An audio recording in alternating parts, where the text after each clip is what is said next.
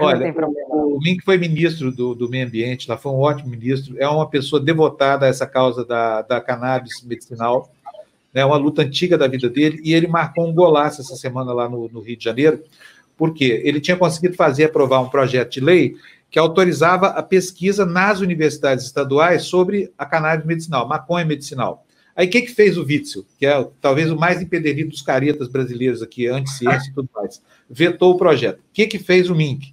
Mobilizou as forças mais progressistas, né? E, inclusive, uma parte da direita que, é, que, que pensa, que não é burra, que não é estupidamente burra, e conseguiu derrubar o veto do, do Witzel. É, o, quase que o Witzel cai antes do veto dele em deputado. Porque mais uns dias aí, pronto, ia ter que, ia ter que derrubar o governador mesmo, né? Então, quero primeiro parabenizar o Mink por essa grande é, vitória que ele conseguiu lá, desse esforço de mobilização, e saudar a entrada da maconha na universidade. Ao contrário do que diz aquela cavalgadura do Weintraub, essa maconha é muito bem-vinda, né, Mink? Porque faltou pesquisa sobre isso, que é uma medicação que pode mitigar sintomas é, graves e servir como remédio mesmo para muitas doenças que não encontram tratamento na alopatia, né? Bem-vindo aqui entre nós. Bom dia para você. Bom dia, Fábio. Bom dia, colegas. Bom dia a todos que bom estão dia. acompanhando. Gente teve realmente essa. Oi, oi, pessoal. Juliana, Walter. Ah, Gina, ah, Walter, sou Hilton. eu. É o Euler. Ninguém é acerta o, o, nome dele. É o Euler. Pessoal, olha, deixa eu dizer rapidinho. Vou, vou sair hoje com a crise de identidade profunda. Ah, deixa eu dizer uma coisa para vocês. Olha, primeiro, hoje é dia do meio ambiente. E a gente Isso. tem um antiministro do meio ambiente. Inclusive, a gente está estudando os ex-ministros entrarmos com impeachment contra o Salles, né? que o objetivo dele é destruir a Amazônia, entregar as terras dos índios. É uma loucura. Ontem nós tivemos uma vitória parcial.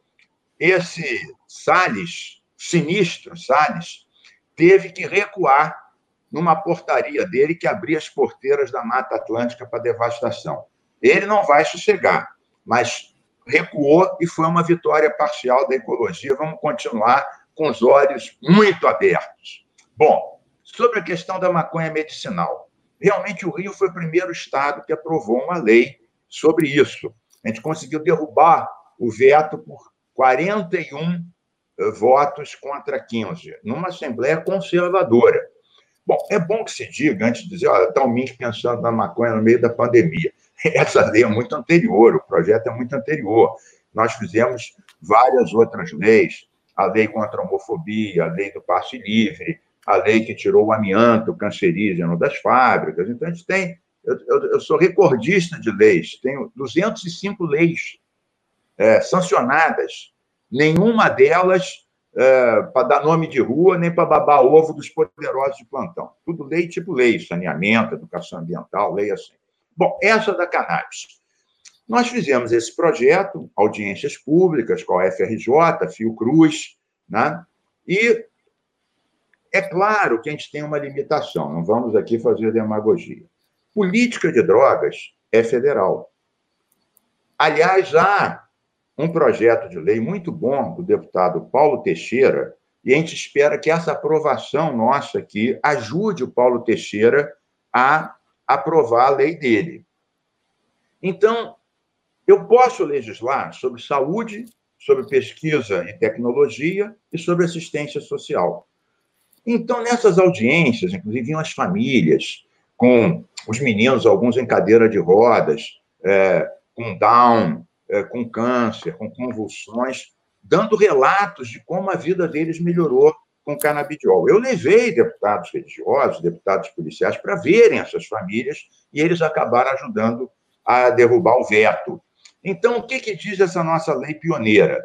Primeiro, vai ter pesquisa na UERJ, no Vital Brasil, que é como se fosse uma Fiocruz estadual, com recursos da FAPERJ. Então, vamos pesquisar, estava de mãos atadas. Os nossos cientistas estavam, melhor dizendo, de mãos atadas. Depois, apoio para essas associações é, de pais, é, de usuários. Não tem dinheiro. A Anvisa aprovou um projeto tão ruim que diz que pode importar o remédio, mas não pode é, produzir aqui, não pode plantar. Então, é caríssimo. E... Dois paus e meio frasco. R$ 2.500.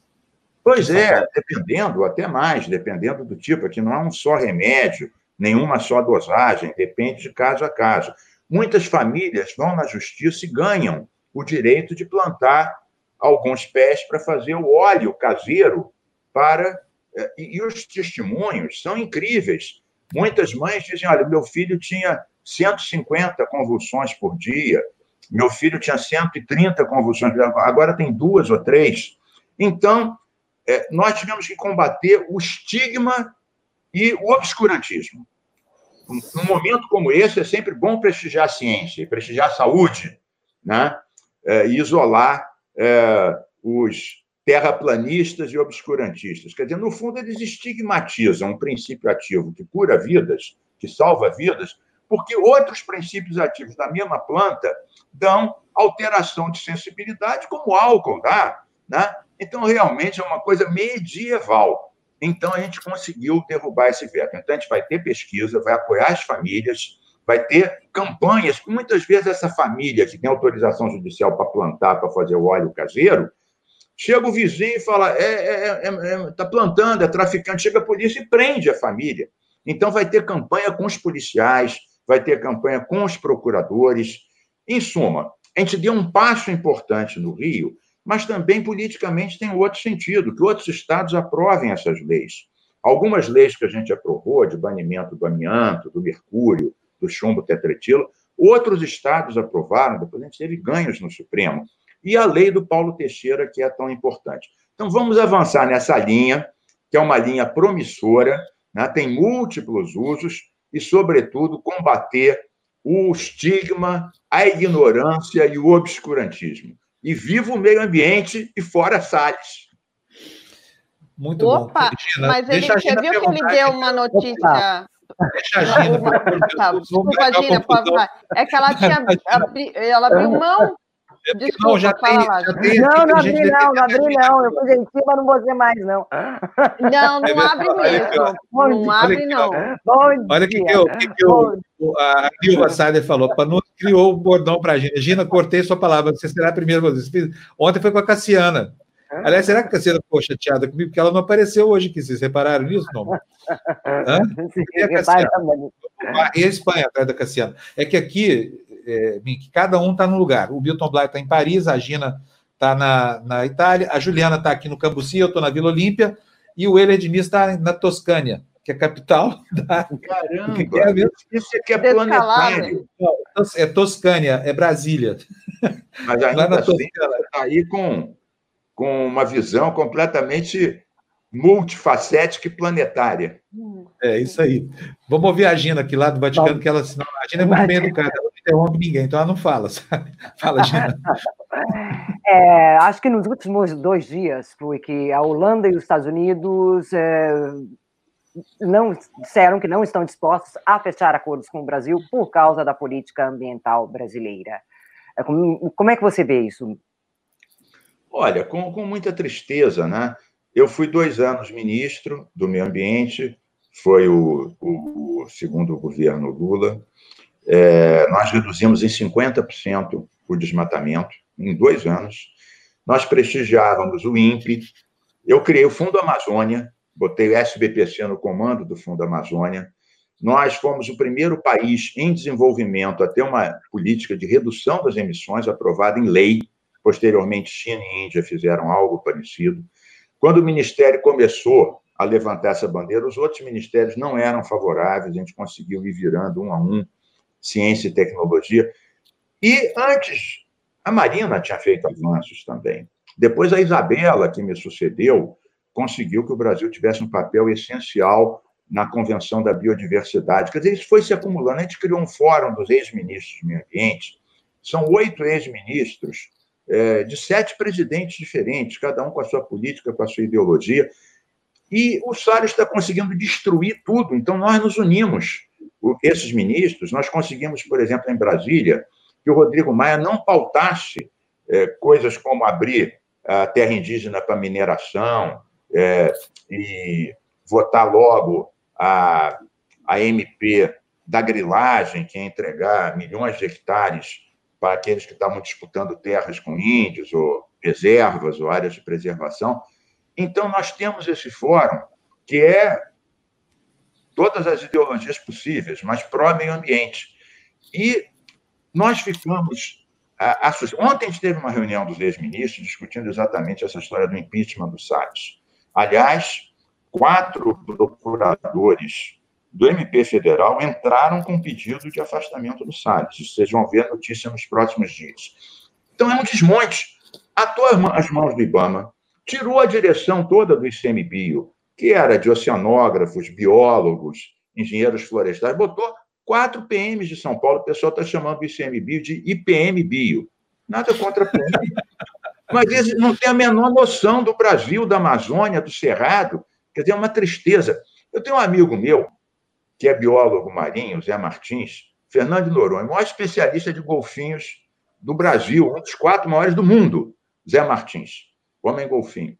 E aí, como ele se opôs à ida de grandes transatlânticos lá para a Baía dos Golfinhos, o Salles tirou ele, mandou ele ir para o interior do agreste pernambucano, onde não existe um único golfinho.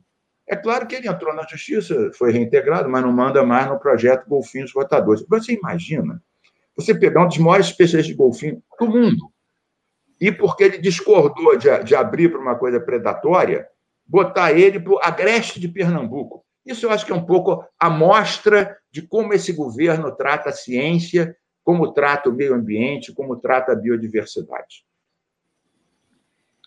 Eu, eu queria só, só, só, só, completar com uma coisa. O senhor falou, o senhor falou que no seu governo conseguiu é, diminuir 50% a, o desmatamento na Amazônia. Não é possível zerar o desmatamento na Amazônia?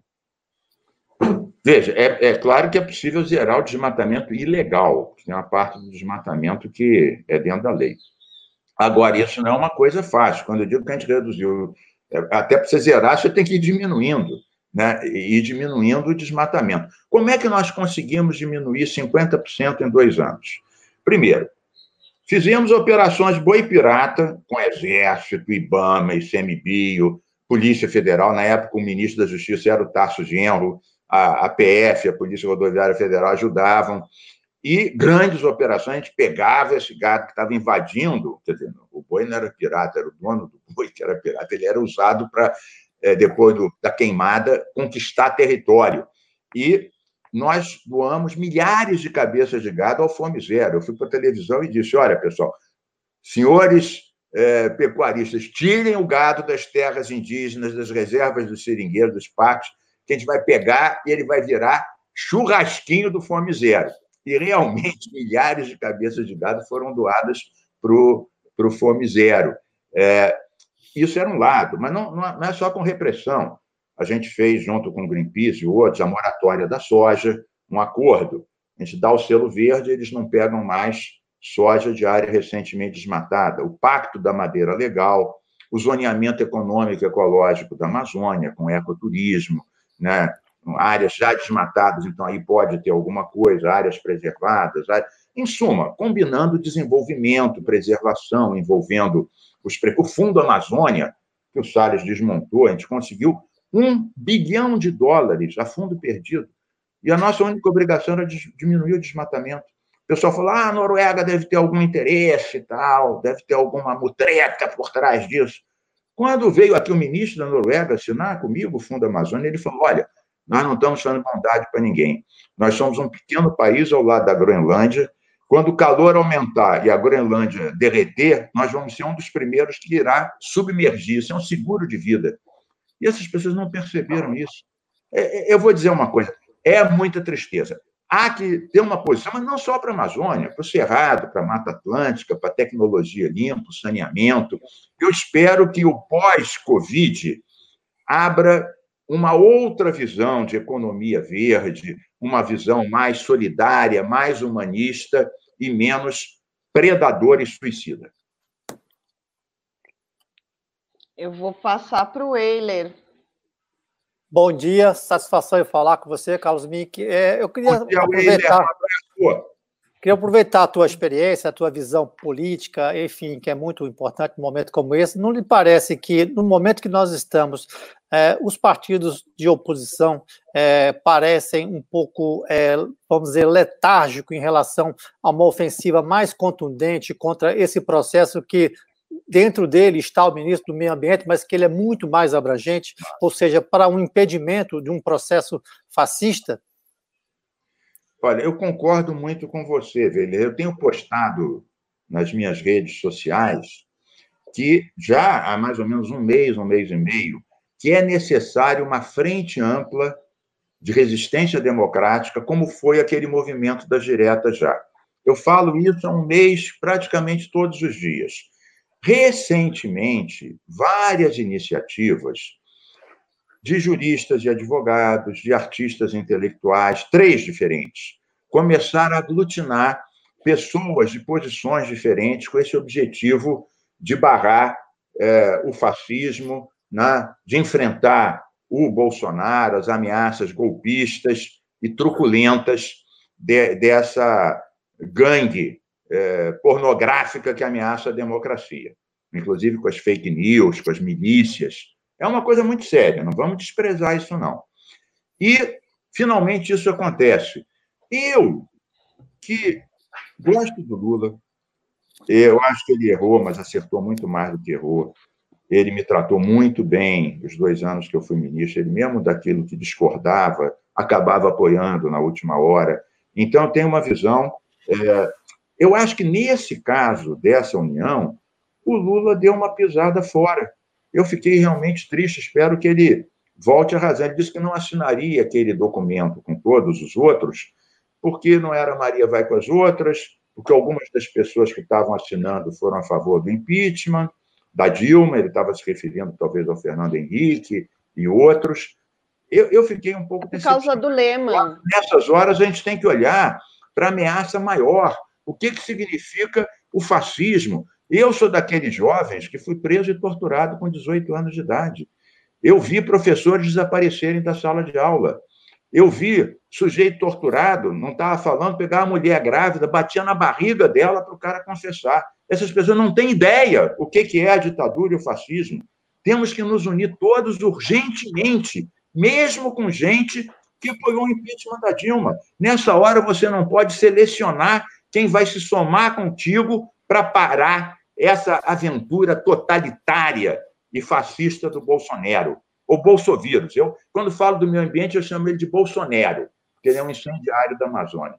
Quando eu falo do vírus, eu chamo ele de Bolsovírus, porque ele tem o vírus do Covid, é um grande difusor, com todo o trabalho que ele faz pró-vírus, e, além disso, ele tem o vírus inoculado do totalitarismo, que é o que a gente tem que enfrentar, com coragem e unidade.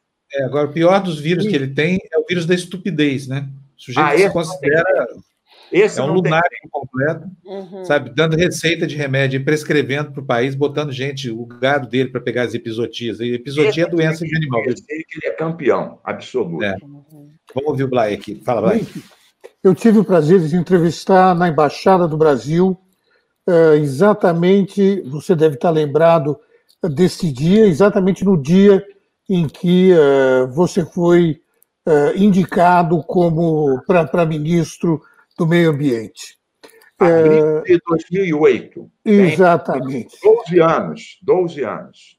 E, e, e, eu pude entrevistar. A primeira pergunta é, é, é uma brincadeira. Você abandonou os seus coletes? Não, eu estou aqui em casa. Eu não, eu só vou para a Assembleia de colete, mas com esse calorzão aqui, Ainda botei uma luz aqui para não ficar. Tá, mas onde está? Eu estou aqui, eu estou aqui à vontade aqui no meu escritório, estou em quarentena dois meses. Não abandonei, ao contrário, eu tenho muito mais coletes, você vai ficar doido. Eu estou com 68 coletes em vários países. Os amigos viajam, me dão colete de cânhamo. É, aliás, eu usei esse o dia da, da derrubada do veto da, da maconha medicinal. Coletes de é, artistas, coletes do interior da França pintados em ateliê por um admirador do jazz. Eu um dia vou começar a postar os meus coletes aqui para os admiradores e curiosos como você. Bom, então antes a gente de você fazer o, o Museu dos Coletes. Né? Uhum. Ah, ah, tem um, uma matéria do Le Monde, uma tribuna do Le Monde, eh, de hoje, de, eh, que saiu agora há pouco, dizendo o seguinte: que a Europa pode agir impondo severas sanções diplomáticas e comerciais ao Brasil uh, diante da ameaça de instauração de um regime autoritário, uma ameaça real de instauração do, do, do autoritarismo. E, ao mesmo tempo, nós temos uh, vários uh, parlamentos europeus que já se manifestaram contra o acordo Mercosul-União Europeia, portanto, pelo menos por enquanto, o, esse acordo está devidamente uh, suspenso, se não enterrado, e uh, a política do, do, meio ambiente, a política ambiental do Brasil, em grande parte, uh, responsável por, por isso. Eu queria saber de você exatamente o, o, que, o que você pensa né, desta, desta desintegração do Brasil dentro da comunidade internacional? Olha, eu imagino o que, que deve estar sentindo um daqueles diplomatas que honraram Itamaraty, que fizeram Itamaraty ser respeitado no mundo inteiro por uma posição independente, equilibrada, pacifista, ambiental, antirracista. Ver como conseguiram, em tão pouco tempo, destruir toda a imagem do Brasil no mundo por vários aspectos. Primeiro, a questão ambiental. As queimadas já começou a abalar isso tudo, até porque o Brasil tinha sido saudado. Eu me lembro, fui na, na Conferência de Estocolmo, 2009, o Brasil foi saudado. É, foi pela redução à metade do desmatamento, por ser o primeiro país em desenvolvimento a ter metas de redução, por dialogar a questão da biodiversidade, destruído isso. Depois, a grosseria do Bolsonaro é, com a, a Merkel, é, é com é, todos os países. Macron. as coisas do Macron. É realmente uma grosseria que até em botequim seria posto para fora as sapatadas. Essa última do Weintraub, de fazer brincadeira com a China, o maior parceiro comercial do Brasil, e, e a posição em relação ao Covid, né? ao coronavírus. O Brasil foi eleito por várias revistas consagradas na Inglaterra, nos Estados Unidos, como o pior, o, o governo que pior enfrenta o Covid. Então, é, não foi um assunto, só foram vários. Foi meio ambiente, é, foi grosseria, foi Covid, é, tudo, a, a questão comercial, o Brasil está numa posição de isolamento. Uma coisa é os Estados Unidos cantar de gala contra todo mundo, cortar recursos da OMS, né, ameaçar a China. Outra coisa é o Brasil querer. O, o, o, o Bolsonaro segue a risco o ídolo dele, que é o Trump, que agora está metendo os pés pelas mãos nessas grandes manifestações antirracistas nos Estados Unidos. O Trump vai lá e diz que se chegar em pé da Casa Branca, vai meter os cães mais raivosos, vai usar as armas mais letais. Inclusive, ele é um dos que ajudou a, a, a difundir isso. E o Bolsonaro é um, um fiel seguidor do Trump, vai por esse mesmo caminho. Então, para resumir, é, eu fico, como todos os brasileiros, consternado, além de abrir a porteira, a boiada, é, destruir a Amazônia, de é, destruir é, os conselhos, as políticas sociais, né? além disso tudo, demoliu a imagem do Brasil. Hoje a gente virou párea. Se chegar num país, tem que dizer: olha, eu não sou fascista, eu não quero destruir a Amazônia, eu não estou contaminado com Covid. Ele conseguiu botar ah, o Brasil e os brasileiros numa posição muito diferente do que era dois, três anos atrás, com todos os problemas que nós tínhamos. É, só para só lembrar, o Brasil foi um, um parceiro importantíssimo na assinatura do Acordo de Paris. Claro, muito importante, muito importante. Aliás, o Bolsonaro, logo que começou, ele disse que ia acabar com o Ministério do Meio Ambiente e sair do Acordo de Paris. Exato. Ele acabou não saindo por pressão até do agronegócio, que temia retaliações, e não acabou com o Ministério do Meio Ambiente, porque houve também uma grande pressão. Só que ele botou no Ministério do Meio Ambiente, pior ainda, um cara que está destruindo por dentro. Não saiu do Acordo de Paris, mas também não cumpre nenhum dos pontos que nós, cada país assumiu o compromisso. O Brasil assumiu vários e assinou. Ele não saiu do acordo, mas não cumpre nenhum dos pontos que nós nos comprometemos. Por exemplo, reduzir as emissões, ampliar as reservas, defender a biodiversidade, avançar é, com a energia limpa. Aliás, uma das coisas que o Bolsonaro tentou foi tirar os incentivos para a energia solar, mas esse houve um movimento tão grande que ele teve que recuar. Hoje em dia, as nossas grandes vitórias não são avanços, são impedir retrocessos maiores ainda, como esse que a gente obrigou o Salles a recuar na demolição das proteções à Mata Atlântica. É, Mink, voltando aqui ao tema, alguém tem mais alguma pergunta sobre isso? Porque eu queria muito saber desse, desse projeto lá que ele conseguiu derrubar o veto. O que, que muda na prática das universidades? Porque nós, nós tivemos aí, há, há, há cerca de um ano, o desvairado do ministro da Educação dizendo que ah, estão plantando maconha na, nas faculdades. E agora? Não é, não é munição para essa gente maluca falar que realmente eu tinha razão, então esses drogados lá plantando maconha na universidade? Hein? Como é que resolve você, isso? Ô, ô, Fábio, você é um, um atento bem-humorado, mas é verdade. Na, na, na, realidade, o, o Bolsonaro, o Weintraub e esses outros todos é, medievais, obscurantistas, eles odeiam a ciência, são terraplanistas. Então, o, o, o Bolsonaro desqualificou o IBGE, porque deu que o desemprego estava aumentando. Desqualificou o INPE, que é essencial, aliás, o INPE que nos orientou as ações para diminuir a metade o desmatamento entre 2008 e 2010.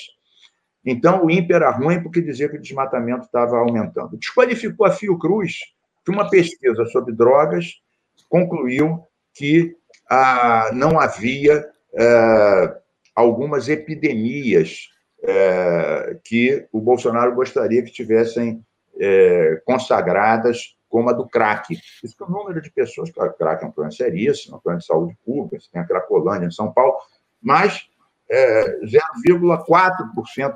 Ah, então a Fiocruz é ruim. Ou seja, quem, nas suas pesquisas e nas suas ações, não fala o que o Bolsonaro quer, é desqualificado. E dentro dessa, desse ataque ao FRJ, a Fiocruz, a USP, ele mandou essa que a universidade eram os esquerdistas, né, que faziam bacanais, que plantavam maconha.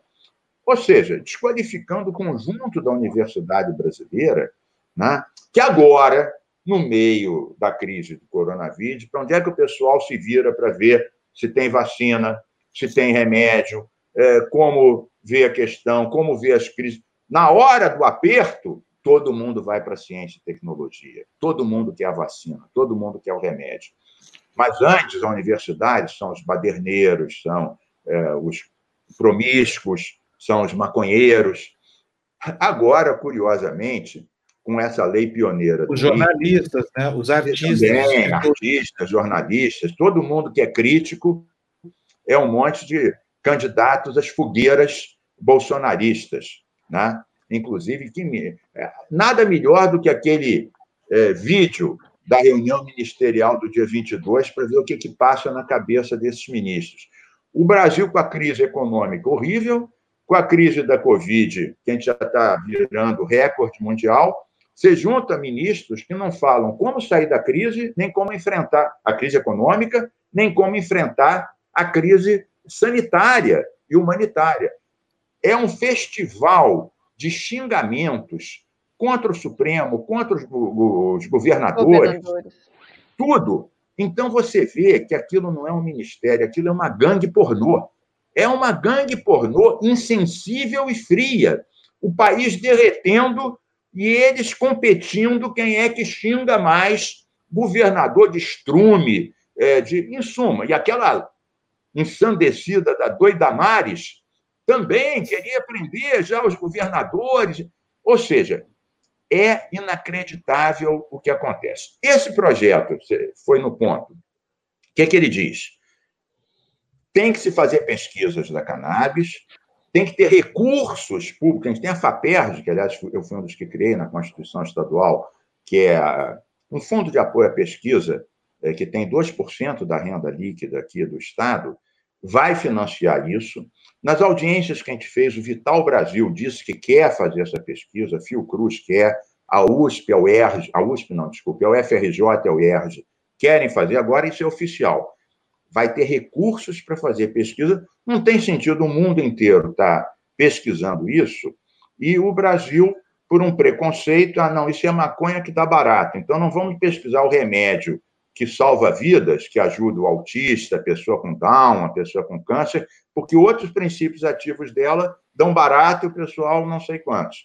Quer dizer, isso cheira a colocar as mulheres feministas como bruxas na fogueira. Né? É, é a ideia de você repetir um estigma, uma fake news e paralisar a pesquisa, paralisar a saúde por causa de, de preconceitos enraizados. Esse é um ponto. O outro ponto é reconhecer as associações e fazer convênios, ajudar. É, elas muitas vezes são pobres, não conseguem comprar o remédio, como você falou, é muito caro, não conseguem advogados para ganhar na justiça o direito de plantar para fazer o óleo de canabidiol. Então, esse é um outro ponto. E esse ponto importante também de integrar o canabidiol à questão da saúde, da prevenção, da informação, dos benefícios, também dos riscos, informar os agentes públicos para impedir é, é, que esse estigma acabe semeando ações é, repressivas. É claro que também tem a discussão da política de drogas, que é outra. Eu sou daqueles que defendo a legalização da maconha, que eu acho que a política proibicionista ajuda o traficante, ajuda o policial corrupto e entope as prisões de milhares de jovens que são usuários é, e que, inclusive, pela lei, não poderiam estar presos, mas acabam sendo presos, porque a lei de drogas atual tem três brechas que permitem, junta três diz que a associação entope as cadeias com jovens a um custo de R$ 2.400 mensais por cada preso, que é o mesmo custo de um aluno numa escola técnica estadual. É uma política completamente imbecil que é, só facilita a vida do traficante e do policial corrupto. Mas essa é outra discussão, é a legalização da maconha. A nossa é a maconha medicinal, que também acaba, por causa dessa outra discussão, sendo estigmatizada a ponto da Anvisa dizer a droga é boa, a gente pode importar mas não pode a Fiocruz plantar para produzir aqui. Ou seja, nos condena à dependência eterna do que eles estão desenvolvendo lá fora. É, é exatamente isso. É pior do que isso ainda, porque fazendo esse caminho, primeiro, deixa, deixa-se de criar os empregos todos aqui que a indústria precisaria é, promover com o propósito de cultivar, processar, embalar e distribuir. São muitos empregos, são milhares. Né? O agregado econômico todo que esse produto, que é uma planta que nasce em qualquer lugar do Brasil, que é uma planta tropical, é uma planta que se dá bem aqui no, na, na, região de savana, essa coisa toda, é, tudo isso fica lá com os gringos, né? E a gente compra um vidrinho desse tamanho assim por 500 dólares. É, mais, mais impostos, essa coisa. Quer dizer, é de uma estupidez. E a única, a única vertente até agora que foi beneficiada por essa legislação, não por essas normas novas da, da Anvisa, é a indústria farmacêutica. Quer dizer, a, além do ativismo, que fez todo o movimento, que deu toda a sustentação, que enfrentou cadeia, né? que enfrentou polícia, essa coisa toda, na hora H de, de, de, fazer uso de um privilégio, é a indústria que ganha na MINC. Não faz muito sentido, né? Essa apropriação. Ela não Olha, é uma apropriação. Ponto da lei, Fábio, deixa eu só complementar rapidinho. Tem um ponto da lei que a gente botou meio de contrabando, que diz que é, o Estado pode é, regular o plantio pelas associações é, com supervisão médica para efeito familiar, etc., nos termos da Anvisa e da lei federal. Eu tomei esse cuidado porque a gente não pode criar uma república da cannabis medicinal carioca. Né? Uhum. Então, tem uma lei federal. Mas a gente usou. Atualmente, a Anvisa e a lei federal ainda não permitem isso, mas o Rio se adiantou, mostrando uma vontade política, dizendo: Assim que isso avançar, o Rio está pronto para regular o plantio. Então, a lei fala de plantio. Mas diz nos termos da Anvisa e da lei federal. Foi o cuidado que eu tomei para a lei não ser derrubada por inconstitucionalidade. Tanto é que ela foi aprovada por unanimidade na Comissão de Constituição e Justiça, da qual eu sou também membro titular. Bom, Mick, parabéns pela sua luta, parabéns pelas, é pelas brechas, né? Que se vai chegar ao, ao centro do problema. Então, beleza, maravilha. Vai ficar em casa ou vai para a manifestação no domingo? Não, a gente, aí é que tá. Eu sou coroa, né? Daqui a pouco estou fazendo 69 anos. Aliás, daqui a alguns dias vai fazer 50 anos que eu saí trocado, junto com Gabeira, Apolônio, Daniel Arão Reis, Liste Vieira. Eu era daqueles presos políticos. Vai fazer 50 anos, agora dia 15 de junho, que a gente saiu da prisão. Você vê que eu já sou um Tiranossauro Rex aqui, mas ainda não desisti do rebolado. Eu estou acompanhando essa discussão da manifestação e tem amigos meus de um lado e de outro disso. Eu acho que é importante ganhar as ruas, sim, e é importante ter os cuidados, duplo cuidado. O cuidado com a máscara e, e com o vírus, para não dizer que nós da esquerda estamos ajudando a difundir, coisa que, aliás, ninguém tira esse mérito do Bolsonaro, o maior difusor é, do Covid-19. E o outro risco que a gente tem que evitar é cair em provocação, porque se tem uma coisa que o Bolsonaro quer, é confusão para dizer que ele é o pacificador. É a mesma coisa do Trump, que está torcendo para ter saque lá nos Estados Unidos, para ele dizer que ele é o pacificador contra. Mas nos Estados Unidos, a pessoa está se comportando muito bem. Está tendo pouquíssimo saque e muita adesão. E eu espero que as nossas manifestações sigam isso, sejam amplas, cuidadosas com o vírus e não deem margem para o, o Bolsonaro falar: olha lá, eles aí. Então, vamos sim, vamos reconquistar as ruas com esse duplo cuidado contra a provocação e a violência e cuidado com o Covid, o isolamento, a máscara. Tá bom, Mink, eu soube que você precisa sair, né? Que você já está com o tempo estourado. Eu tenho uma consulta agora. Tá eu tenho uma consulta agora. Vou dar um beijo tá. libertário para vocês. Valeu, Muito obrigado obrigada. por essa tribuna democrática internacional, culta, bem-humorada. Foi um prazer estar com vocês. Já vou sair com mais energia renovável. Que de ótimo. Colete. Do que? Vai, vai. De colete, próxima, de colete. De colete, de colete para te mostrar. Viu? Tá tchau, bom, tchau. combinado. Obrigada, viu? Um beijo.